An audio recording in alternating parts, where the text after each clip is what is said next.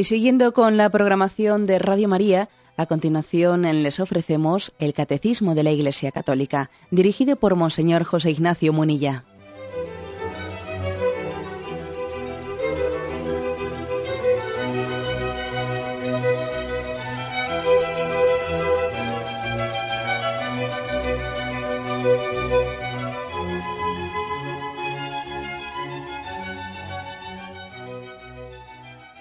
Cordial saludo a todos los oyentes de Radio María. Un día más, con la gracia del Señor, proseguimos el comentario del Catecismo de nuestra Madre, la Iglesia. Ayer explicamos en el programa el apartado que dice Dios elige a Abraham dentro de este, esta explicación de las etapas de la revelación. Primero fue la alianza con Noé, Dios elige a Abraham. Hoy nos toca un apartado de tres puntos que dice como título Dios forma a su pueblo Israel. El primer punto es el punto 62. Dice así, después de la etapa de los patriarcas, Dios constituyó a Israel como su pueblo, salvándolo de la esclavitud de Egipto. Estableció con él la alianza del Sinaí y le dio por medio de Moisés su ley para que lo reconociese y le sirviera como el único Dios vivo y verdadero, Padre providente y juez justo, y para que esperase al Salvador prometido. Bien, como veis, damos un paso más y después de la etapa, dice, después de la etapa de los patriarcas, bueno, la verdad es que no es tan fácil eh, establecer los patriarcas hasta dónde son o dónde no son. ¿eh? La palabra patriarca en su sentido más estricto y más común se le suele aplicar mm, a los padres antediluvianos ¿eh? de la raza humana antes del diluvio y también a los progenitores de Israel Abraham, Isaac y Jacob. ¿eh? Esto es lo que se suele entender por patriarcas. ¿eh? En el Nuevo Testamento el término también se, se aplica a los hijos de Jacob, en, el libro de los Hechos, y también al rey David. O sea que, como veis, no, no está, digamos, no hay una línea divisoria de decir estos son patriarcas y estos no, pero bueno, pero más o menos, digamos que la, la palabra patriarca se suele aplicar, ¿no? A los padres de antes del diluvio y a los progenitores de Israel, Abraham, Isaac y Jacob hay un par de listas eh, de los patriarcas en el libro del Génesis, en el capítulo 4, en el capítulo 5, se suelen, eh, hay dos listas de, patriarcas que nosotros que tenemos una cultura, digamos, del Antiguo Testamento, pues bastante flojita, pues nos, cuesta, eh, nos cuesta situarlos históricamente. Pues por ejemplo, allí en Génesis 4, 17, dice, comienza una lista con Caín, y habla de sus descendientes Enoch, Irad, Mehuyael, Metusael, Lamec, etcétera. Bueno, la verdad es que vamos a, ser un poco, digamos, humildes y a reconocer que nos cuesta tener un conocimiento de todas esas genealogías tan cerca. Baste con lo que hemos dicho. ¿eh? Por patriarcas ¿eh? entendemos, pues, antes del diluvio y Abraham, Isaac y Jacob. ¿eh? Bien, pues lo que dice el catecismo es que después de la etapa de los patriarcas, Dios constituyó a Israel como su pueblo, salvándolo de la esclavitud de Egipto. Es curioso que diga, hay como una constitución de Israel. Es curioso, ¿no? Nosotros por la palabra constitución entendemos algo pues jurídico, de levantar acta, ¿eh? llamar al notario, vamos a levantar acta, publicar un decreto en que queda constituido, etcétera, ¿no? Bueno, bueno pues obviamente tal cosa no existe en el caso de la Constitución de Israel. Pero el catecismo pone como momento, eh, momento especial, momento en el que el pueblo se hace pueblo, el momento en el que son librados de, de los egipcios, el momento en que es salvado de, Egipto, que tiene esa experiencia de, de, la dureza de la esclavitud, de pasarlo mal, de clamar a Dios, etcétera. En ese momento son constituidos esa experiencia es tan fuerte, queda marcada en ellos de una manera tan fuerte lo que han sufrido en Egipto, el ser esclavo, el ser humillado. el que el faraón incluso decida matar a los primogénitos, varones, etcétera, y bueno, pues todo eso, todo eso supone tal humillación, tal experiencia que les une, les une y forma un pueblo, les constituye como pueblo. No digamos nada de la experiencia de marchar al desierto, perseguidos por los egipcios, la experiencia de ver cómo Yahvé les hacía pasar milagrosamente el mar, el mar rojo, como en el desierto eh, les obliga a organizarse, les obliga. Así son constituidos como un pueblo. También esto mm, tiene su, su razón de ser en la propia psicología del hombre, porque a veces para sentirnos nosotros pueblo tenemos que pasarlos todo mal, o sea, tenemos que tener la experiencia de, de sentirnos unidos por compartir un sufrimiento.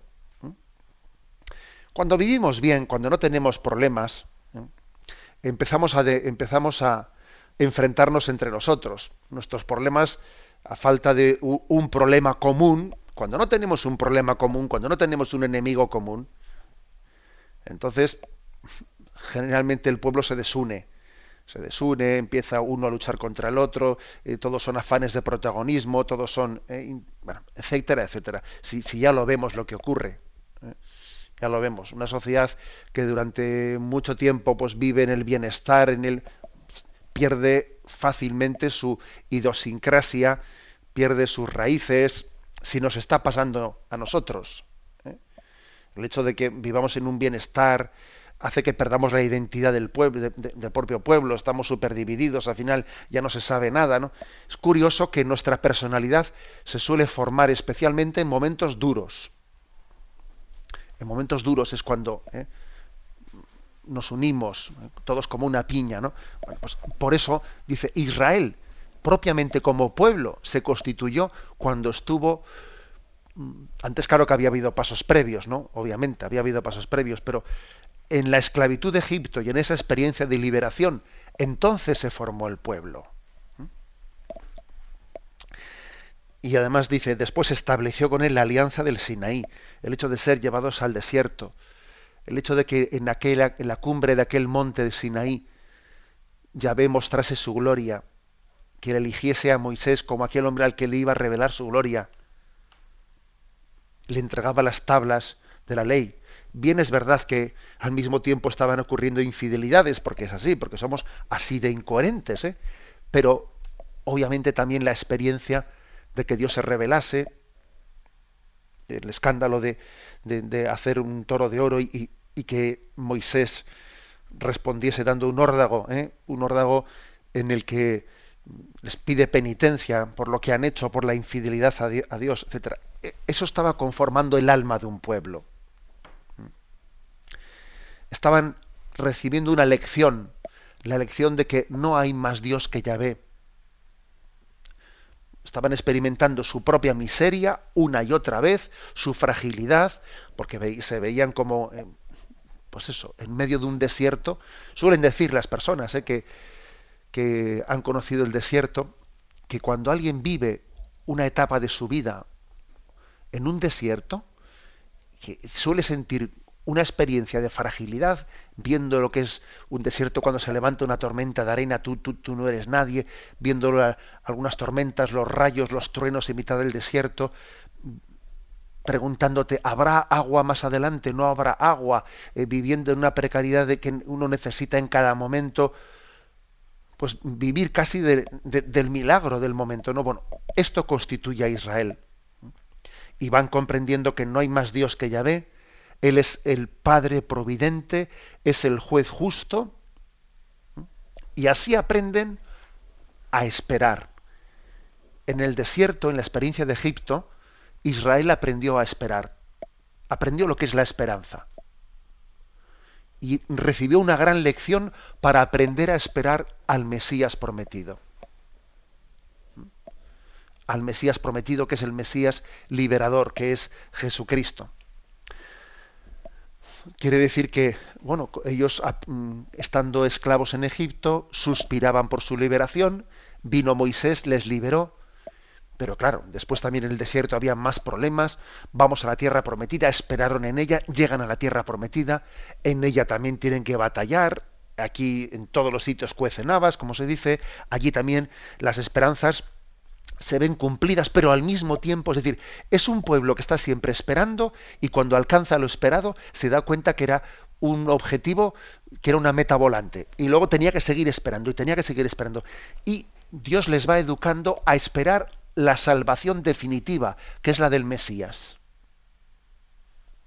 Así se va constituyendo Israel. ¿eh? Un pueblo educado en la esperanza. Ojo, que si lo trasladamos a nuestra vida, nos dais, os dais cuenta que, nos pasa lo mismo. ¿eh? Nosotros somos, eh, el hombre es un ser que espera. Es un ser que si un, si un ser humano no esperase nada, es que estaría, sería vegetal, es que no, no sería ser humano. Pero al mismo tiempo, en esas pequeñas esperanzas que tenemos en esta vida, tenemos que ser educados en la gran esperanza. Digamos, no perdernos por el camino, sino ir educando nuestro corazón en que al final solamente Dios colma nuestras esperanzas. Bien, pasamos al, punto siguiente, el punto 63, que dice, Israel es el pueblo sacerdotal de Dios, el que lleva el nombre del Señor. Es el pueblo de aquellos a quienes Dios habló primero, el pueblo de los hermanos mayores en la fe de Abraham.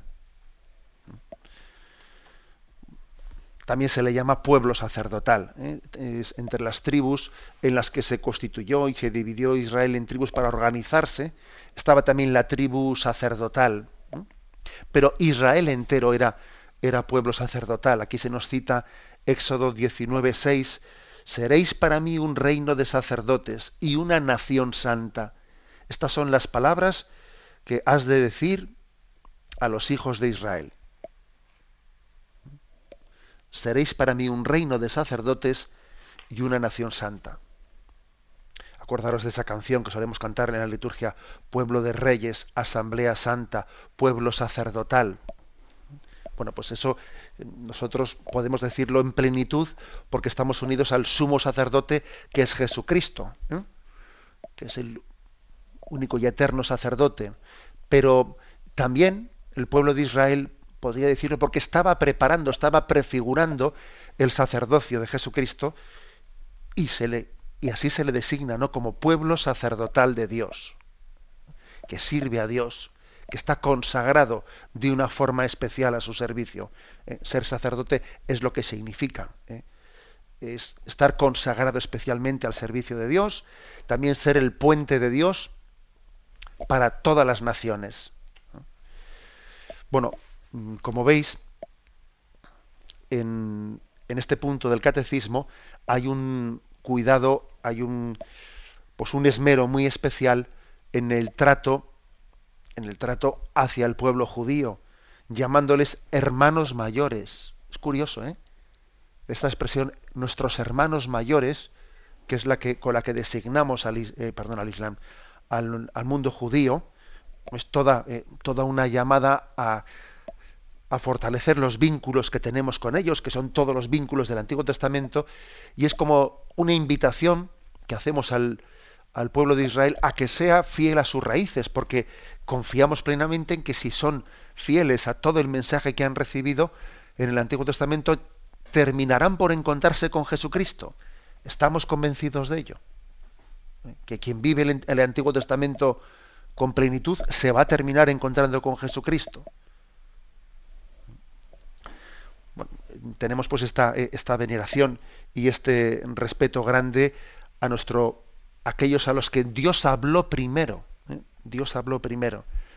Que está tomado, según lo cita aquí mismo, de la liturgia, de la liturgia que celebramos el Viernes Santo, ¿eh? en esas peticiones especiales que hacemos el Viernes Santo.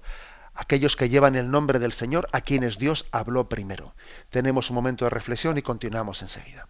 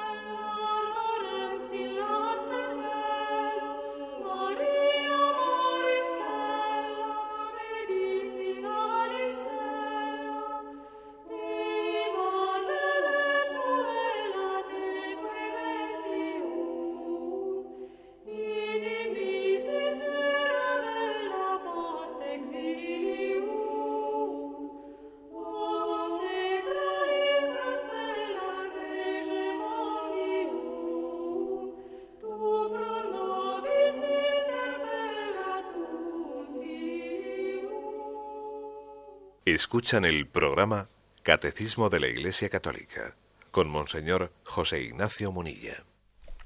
Pasamos al punto 64. Dentro de este apartado, Dios forma a su pueblo Israel. Por los profetas, Dios forma a su pueblo con la esperanza de la salvación, en la espera de una alianza nueva y eterna destinada a todos los hombres.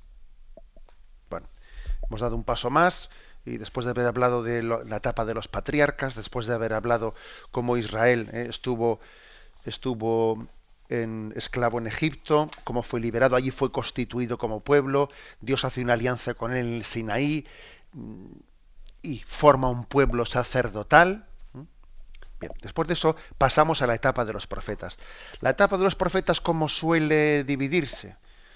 Bueno, suele haber como dos categorías entre los profetas, ¿eh? los que se llaman profetas antiguos y los profetas eh, recientes. Los profetas antiguos son los autores de los que son los libros narrativos o los libros históricos, eh, Josué, Samuel, el libro de los reyes, los autores que aparecen en esos libros pues son los, mm, los, los que llamamos profetas antiguos. Y los profetas recientes son los que suelen ser más llamados como profetas, ¿no? que se dividen en eh, profetas mayores y profetas menores. ¿eh? Los profetas mayores son Isaías, Jeremías y Ezequiel, y los profetas menores son doce. Pues están Amós, Oseas, eh, Miqueas, etcétera, esta serie de, de profetas que son doce. Es decir, resumiendo, profetas antiguos y profetas recientes. Los antiguos son los que se habla de ellos de los, mm, de los profetas mm, de los libros de Josué, Samuel, Reyes. Entre ellos están, pues, Samuel, Natán, eh, Elías, Eliseo. Y luego están, eh, ya a partir, digamos, del siglo, eh, del siglo VIII antes de Cristo, lo que llamamos los profetas recientes. Los otros son los que estamos, los que están en los siglos anteriores, ¿no? Del siglo VIII antes de Cristo para aquí son los profetas recientes y del siglo VIII Cristo para atrás, bueno, pues los profetas antiguos. Y como digo, los recientes se dividen en profetas mayores, y además bien es verdad que los mayores sus libros son mucho más amplios, y los profetas menores sus libros son ya mucho más abreviados. Bueno, hecha esta eh, distinción, aquí se nos... Mm, la afirmación primera es esta. ¿eh? Dios forma a su pueblo en la esperanza de la salvación. Eso ya lo hemos indicado antes, ¿no? En la esperanza de una alianza nueva y eterna destinada a todos los hombres. Se nos refiere a Isaías 2, 2, 4, que dice, sucederá en días futuros que el monte de la casa de Yahvé será sentado en la cima de los montes y se alzará por encima de las colinas confluirán a él todas las naciones, y acudirán pueblos numerosos. Dirán, venid, subamos al monte de Yahvé, a la casa del Dios de Jacob, para que Él nos enseñe sus caminos y nosotros sigamos sus senderos. Pues, pues de Sión saldrá la ley y de Jerusalén la palabra de Yahvé. Juzgará entre las gentes, será árbitro de pueblos numerosos forjarán de sus espadas azadones y de sus lanzas podaderas. No levantará espada pueblo contra pueblo, ni se ejercitarán más en la guerra. Bueno, como veis, Isaías está, está profetizando la llegada de un tiempo en que todo el mundo, todos los pueblos confluirán a Jerusalén, subirán a la casa del Señor este, este monte será la casa de Yahvé. Y está hablando de que llegará un momento en que todo el mundo beberá de, de, Israel.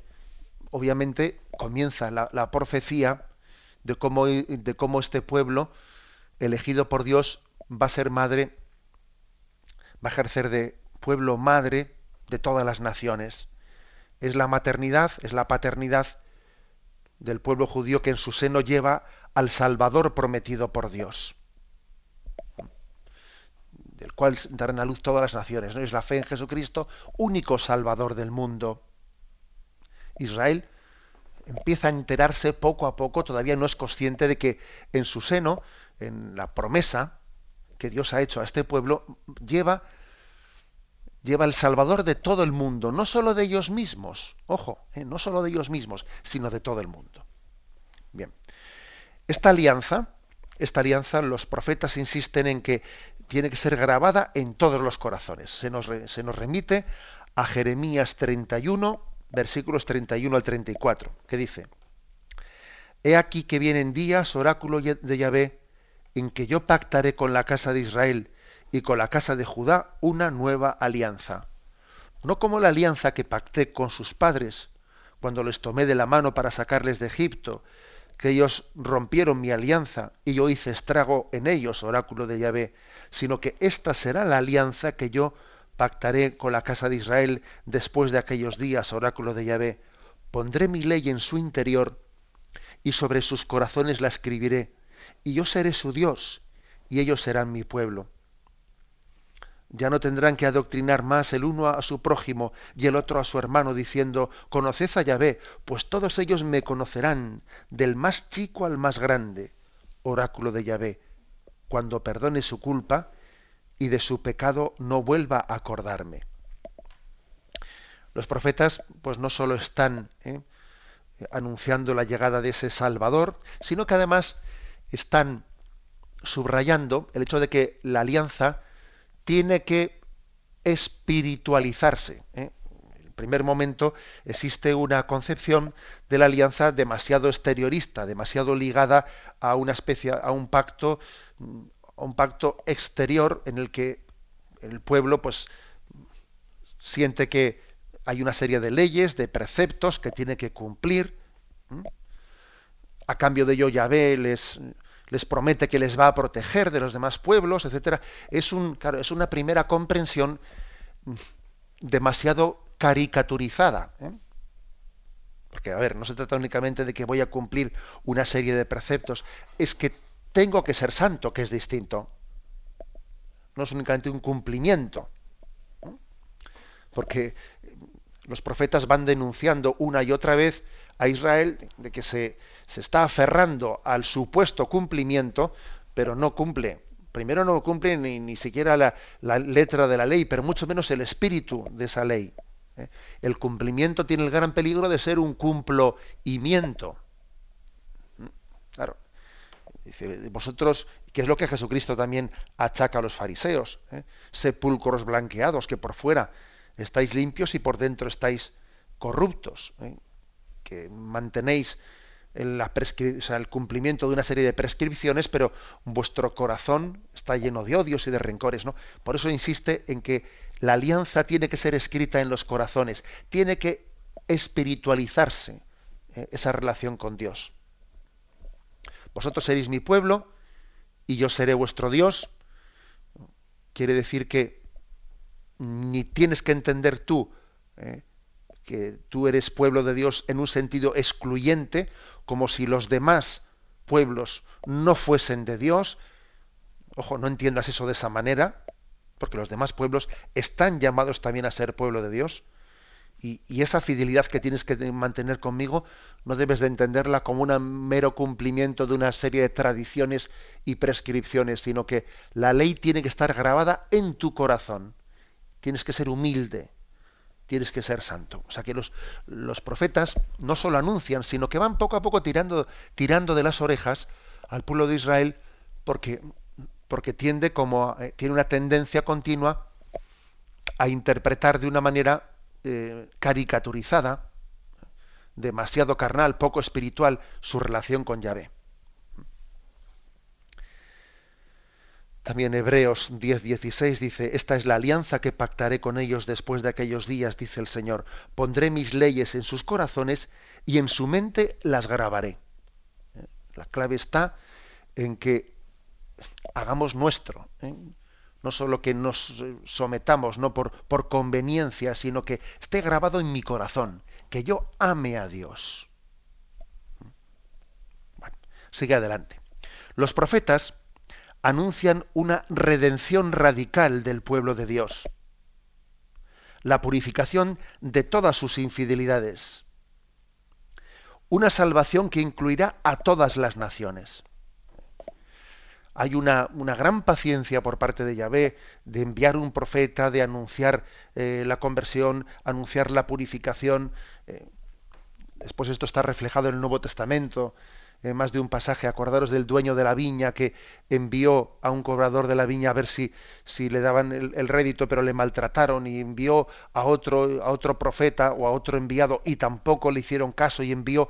es, es la historia, la historia de los profetas es la historia de la paciencia de Dios, que va una y otra vez educando, a veces hacen caso, una vez sí, tres veces no, etcétera. Esta es la historia de Israel. Pero es una historia de purificación. Primero la purificación fue en el desierto, pero ahora la purificación tiene que tener lugar en el, en el día a día, en medio de nuestra historia en la que se va constituyendo Israel.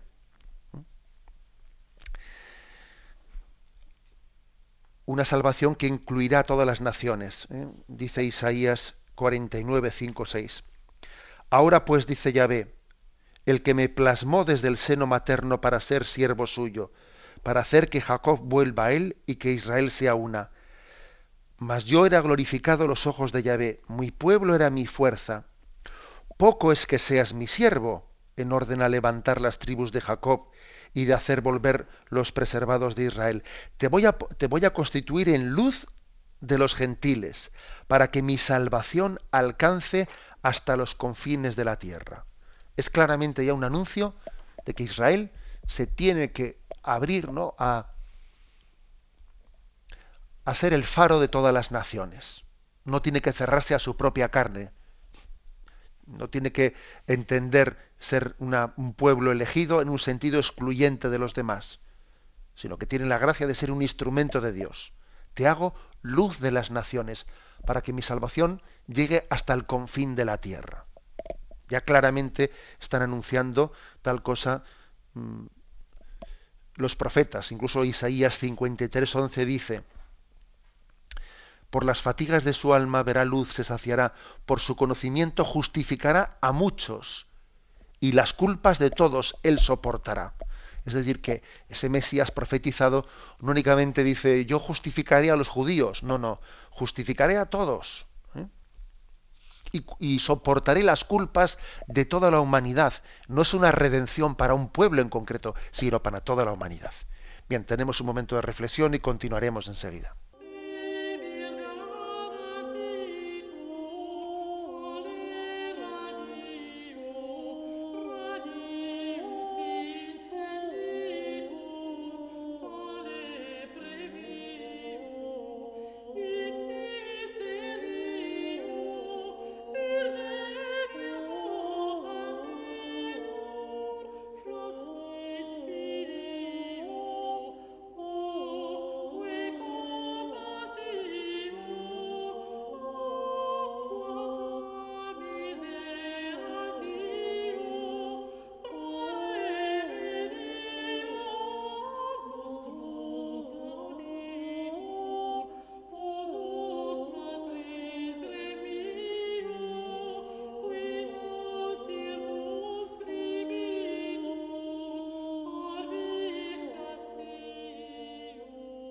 Continuamos en esta edición del Catecismo. y vamos a concluir el apartado que se titula Dios forma a su pueblo.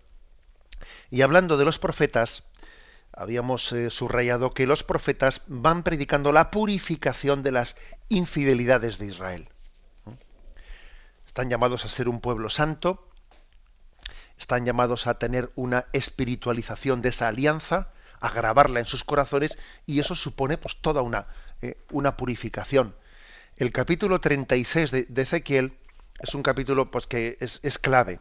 Os invito al que tenga tiempo a leerlo.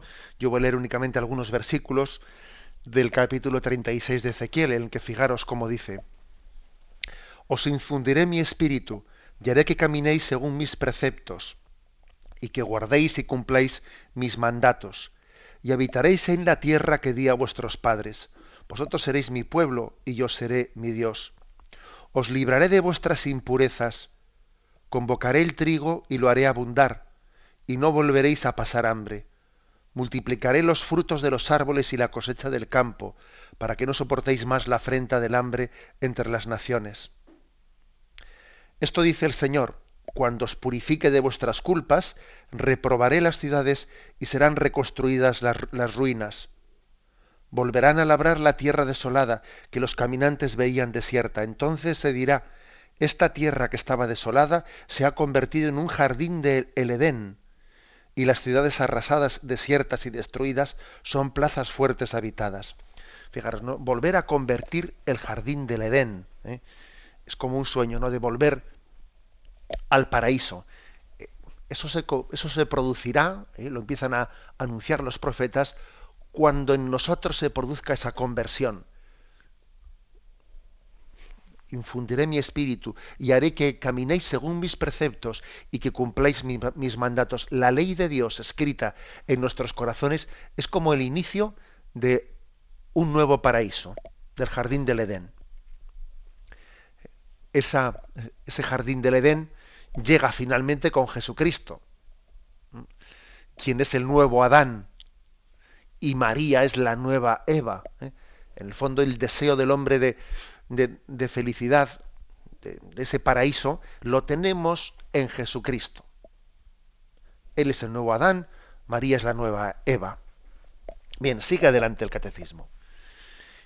Y termina diciendo, serán sobre todo los pobres y los humildes del Señor quienes mantendrán esta esperanza. Es curioso esto. Los pobres y los humildes se nos busca, se nos refiere a Sofonías 2, versículo 3. Buscad a Yahvé, vosotros todos, humildes de la tierra, que cumplís sus normas, buscad la justicia, buscad la humildad. Quizás encontraréis cobijo el día de la cólera de Yahvé. Los humildes y los pobres van a ser claves, ¿eh? van a ser claves. Paradójicamente, a pesar de tanta insistencia, a pesar de tantos eh, los patriarcas, los profetas, la insistencia, ah, curiosamente, cuando llegue el Salvador, el Mesías prometido, va a haber, como se podríamos decir, un despiste general y va a ser, pues, eh, un resto de Israel, un pequeño resto de Israel, el que reconozca a Jesucristo. Ahora ese pequeño resto, salvo contadísimas excepciones, eh, pues es un resto que son de gente humilde y gente pobre. Tenemos también algún otro caso, en los evangelios se nos narra como José de Arimatea, Nicodemo y algún otro miembro eh, del Sanedrín, etcétera, eran seguidores de Jesús, pero eran excepciones y además le seguían pues casi a escondidas. Los seguidores de Jesús eran más bien gente pobre y humilde.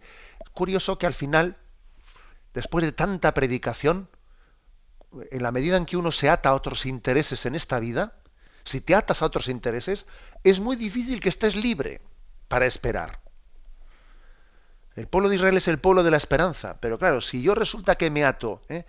a mis intereses de dominar, a, a mi negocio, que es próspero, a esto, al otro, a, bueno, a la propia imagen que yo me he labrado de mí mismo, cuando uno se ata a otros intereses, qué difícil es que espere.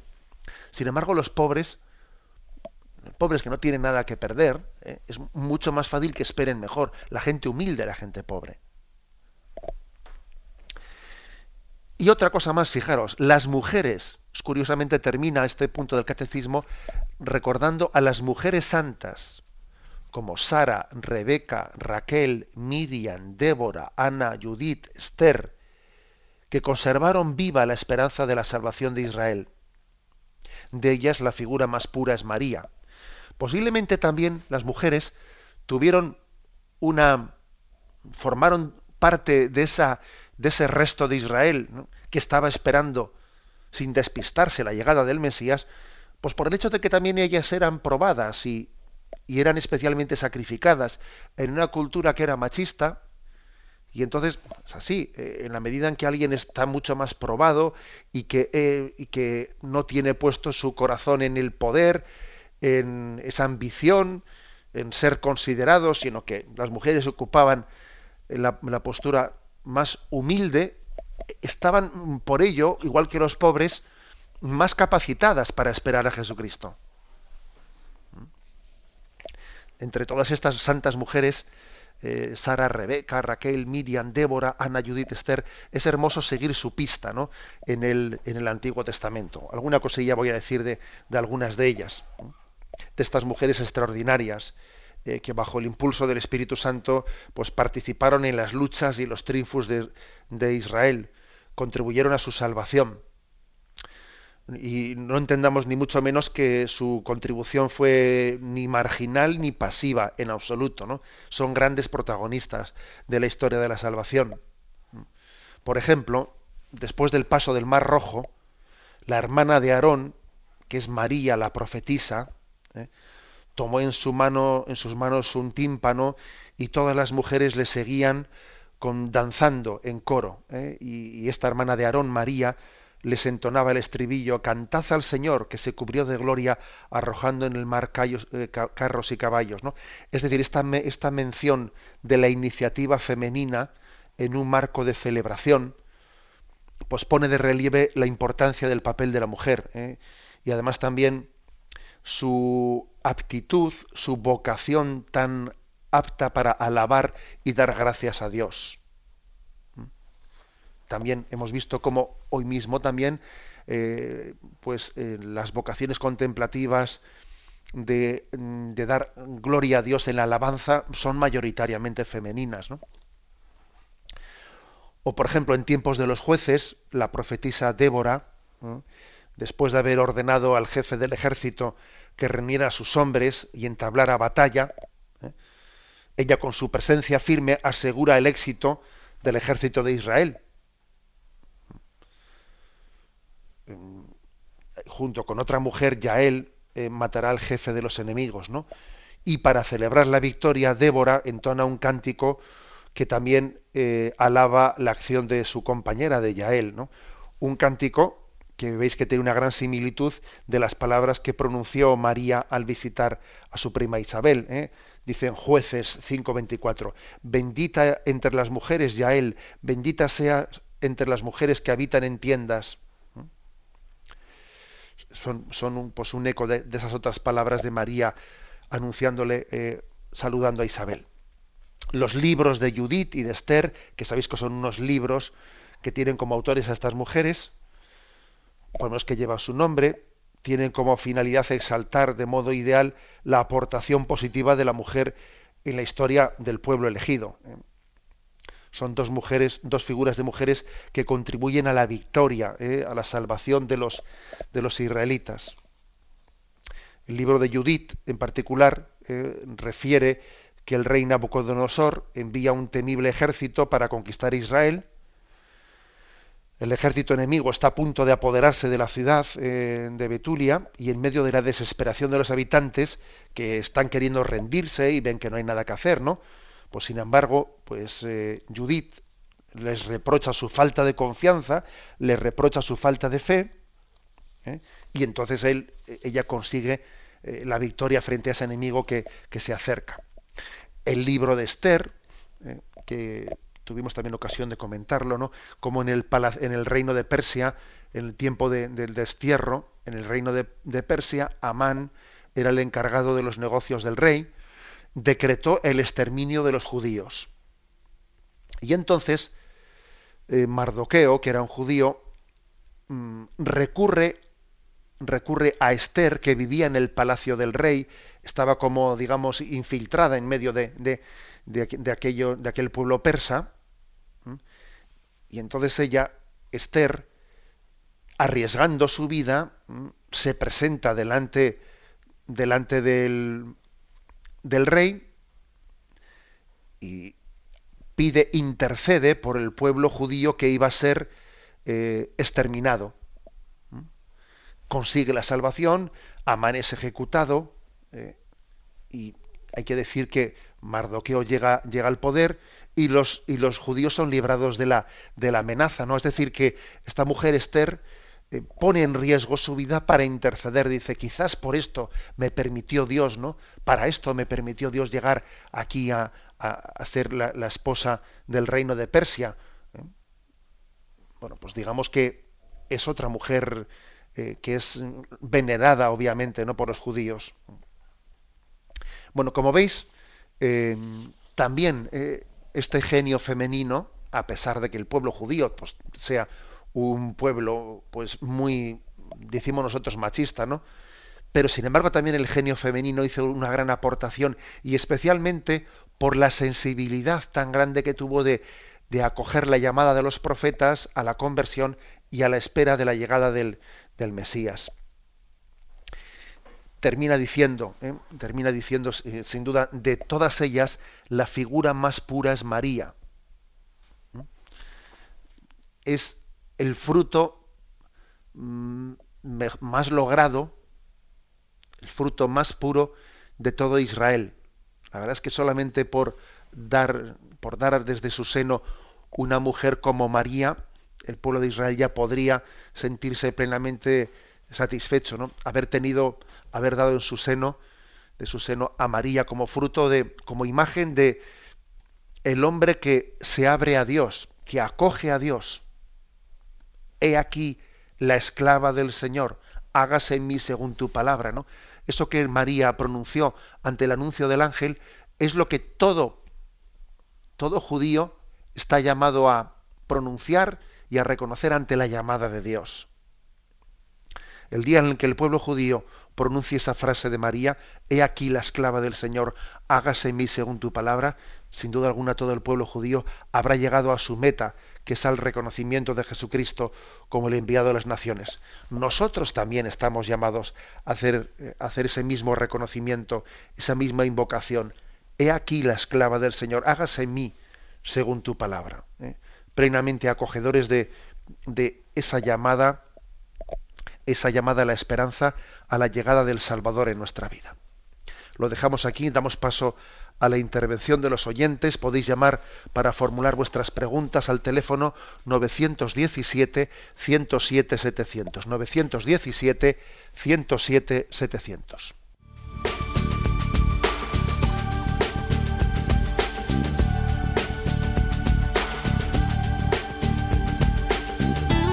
Radio María le ofrece la oportunidad de recibir en su casa sus programas favoritos.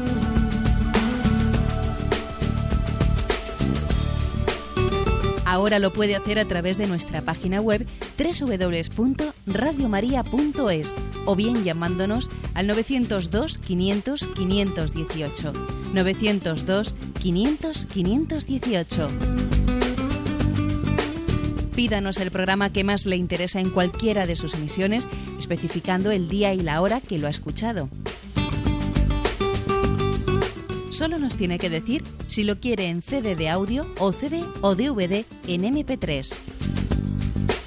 Haga su solicitud en el 902 500 518 y en www.radiomaria.es.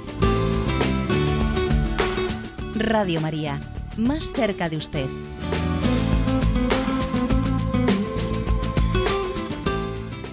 Buenos días, ¿con quién hablamos?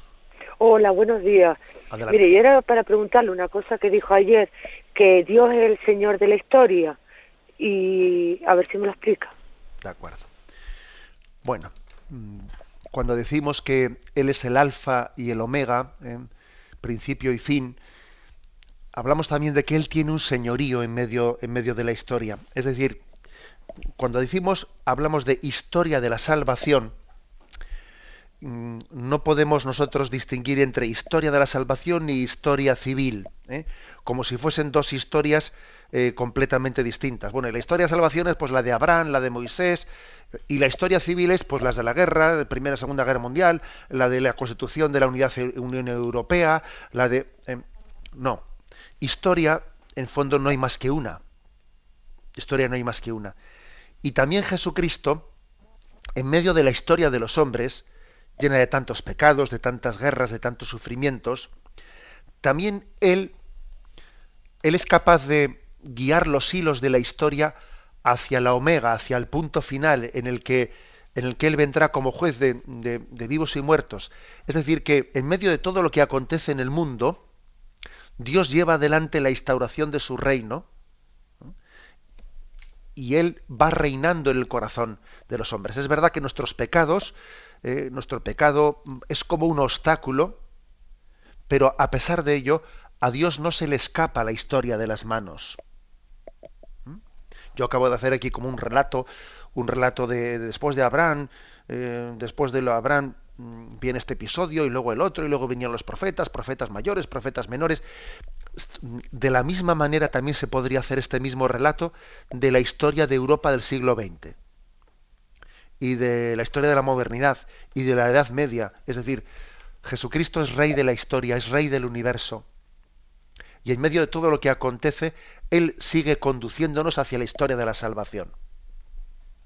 Es verdad que lo hace de manera que, respeta la libertad de los hombres. O sea, no, es que Él sea Señor de la historia de una manera en la que nosotros somos como, ¿eh? bueno, pues como marionetas. No, no somos marionetas, somos libres. Pero por encima de nuestra libertad, Dios va conduciendo la historia hacia la historia de la salvación. ¿eh? Por eso este, este mensaje de esperanza lo traducimos diciendo esa expresión, Jesucristo es Señor de la historia. Damos paso a un siguiente oyente. Buenos días. Buenos días. Sí, soy, adelante. Soy María. Le escuchamos. Mire, eh, vamos, siempre habría, había creído que el Magnífica pues mm, había, era obra de la, de la Virgen, ¿no? Entonces, ayer mm, en una charla con los sacerdotes, pues mm, dijo que no, que ella no lo había dicho, sino que había sido el pueblo quien se lo había atribuido.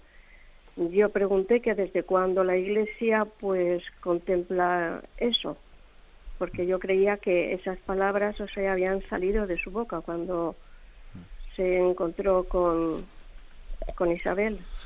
Bien, yo creo, yo creo que esa, esa expresión pronunciada por ese sacerdote, si la dijo así, yo creo que no es correcta. ¿eh? Eso de decir que María no pronunció esa, esa oración de alabanza, pues eso no sé de dónde lo saca. Lo que sí que es cierto, lo que sí que es cierto, es que María misma en su forma de orar se apoya en las oraciones del Antiguo Testamento. ¿eh? Es decir, que cuando un judío como, como era María, ¿eh? cuando un judío ora, ora pues teniendo toda la riqueza de las formas de orar del Antiguo Testamento. Luego es muy, pues es muy comprensible que ella echase mano de, esas, de esas formas, por eso yo hoy mismo he hecho una reflexión de cómo hay una similitud eh, pues mm, bien, bien eh, llamativa entre una, un tipo de oración de María y la que otra mujer en el Antiguo Testamento pronunció. Pero eso es totalmente normal, porque eso es como cuando alguien que está acostumbrado a rezar los salmos utiliza expresiones sálmicas en su propia oración. Señor, sé tú mi fortaleza, mi alcázar, baluarte donde... uno echa mano de las oraciones del Antiguo Testamento para hacer las suyas. Y así también María. ¿eh? Y así también en muchas oraciones del Nuevo Testamento son eco del Antiguo Testamento. ¿no? Pero bueno, decir que María no pronunció esa oración porque tiene una similitud con el Antiguo Testamento, etcétera, bueno, pues eso, con todos mis respetos, eh, me parece que son afirmaciones demasiado, demasiado atrevidas, ¿no? Damos paso a un siguiente oyente. Buenos días. Buenos días, padre. buenos días. Vamos a ver. Yo quería una cosita que me ronda por el cerebro muchas veces. Vamos a ver. Eh, mm, eh, Jesús dijo una vez, ¿cómo, ¿cómo diría yo? Que con la misma medida que midierais seréis medidos. Se habla más o menos por el purgatorio, ¿no? Pero entonces yo el purgatorio no lo, no lo entiendo. Porque entonces si se dice eso, en el cielo no puede haber nada de, nada de purgar. En el infierno, pues, pues tampoco, lógicamente.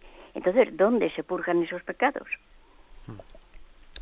Vamos a ver. Eh, la, la, hilazón que hace usted entre ese, ese, texto, la misma medida que con que midéis seréis medidos, la aplica usted al purgatorio. Bueno, la verdad es que yo nunca había visto esa aplicación.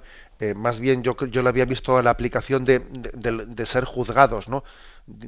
O sea, también la, la, medida de misericordia que nosotros aplicamos se aplicará con nosotros. Bien, pero bueno, dejemos eso y vayamos a, a más bien al hecho del, del purgatorio el Papa Benedicto XVI, en la segunda de sus encíclicas Spe Salvi, dice en un párrafo, y es verdad que lo dice, lo dice como a título de, su opinión personal, además lo explicita, ¿eh? que ahí habla desde su opinión personal. él dice que no será tan fácil, ¿eh? pues que cuando uno fallezca se presente en ese momento totalmente purificado como para entrar a ver a Dios directamente. Claro que también es posible, por supuesto que es posible, y también la Iglesia nos pide una contrición perfecta y nos ofrece las indulgencias plenarias, etcétera, para que eso pueda ser posible, ¿no? Pero claro, eh, sí que supone una contrición perfecta eh, el que podamos ver a Dios eh, inmediatamente después de nuestra muerte, ¿no?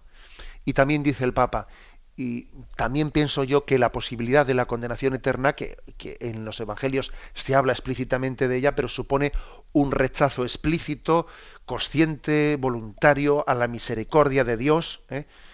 que no es tan fácil suponer, porque es verdad que la maldad que, que somos malos, pero, pero es verdad que, además Jesús dice, si vosotros que sois malos sabéis dar cosas buenas, o sea que nosotros somos malos, pero también es verdad que nuestra maldad no suele ser eh, tan, pues digamos, eh, absoluta, ¿eh?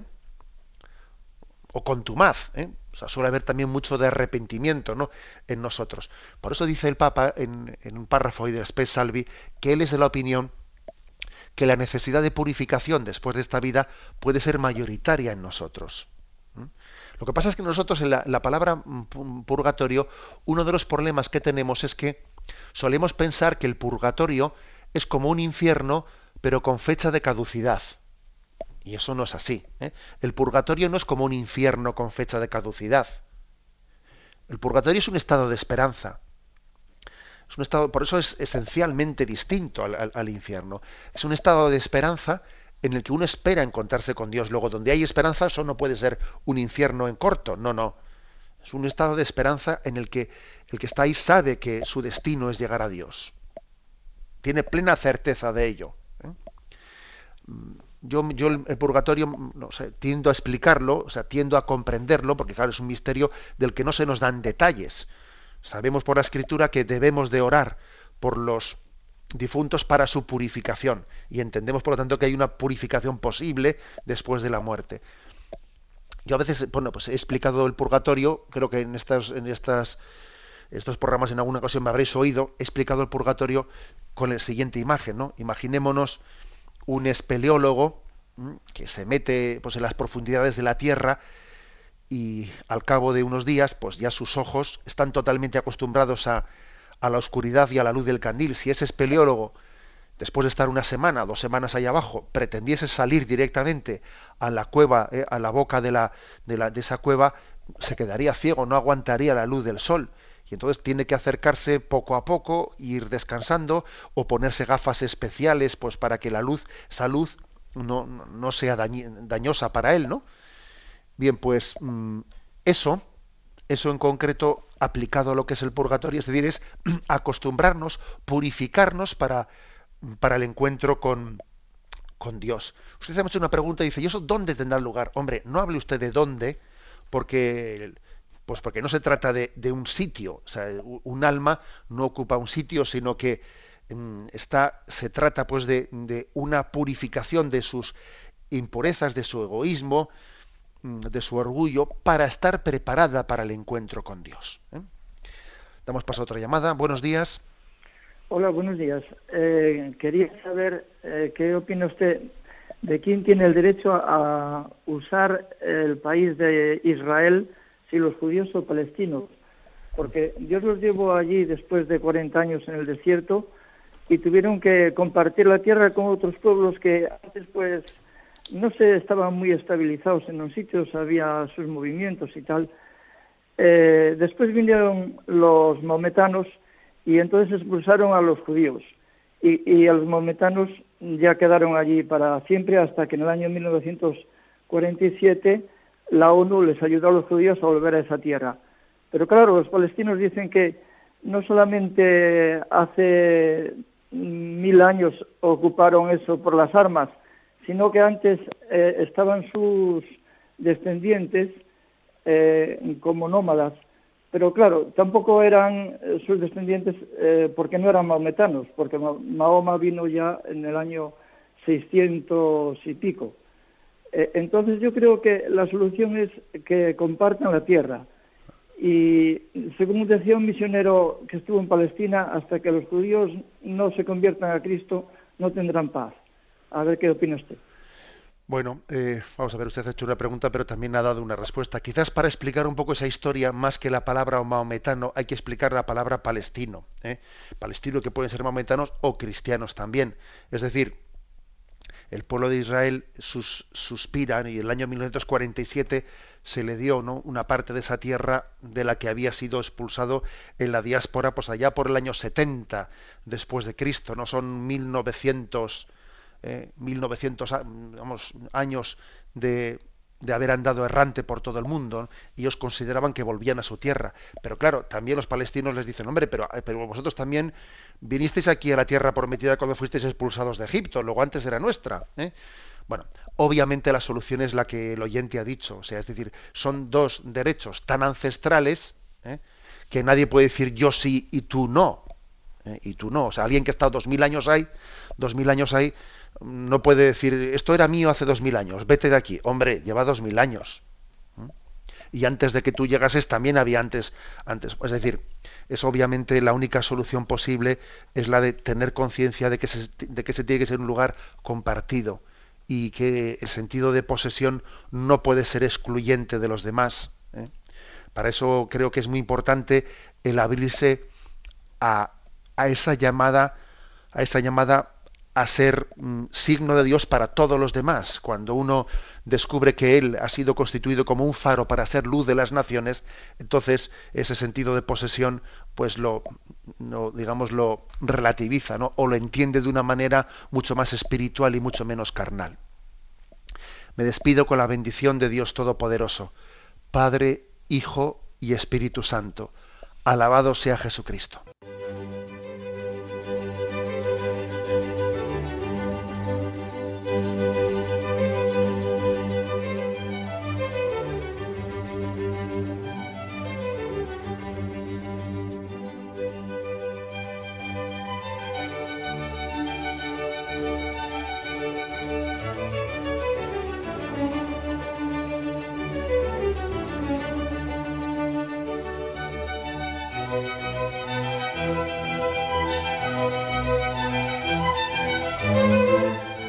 Han podido escuchar en Radio María el Catecismo de la Iglesia Católica, dirigido por Monseñor José Ignacio Munilla.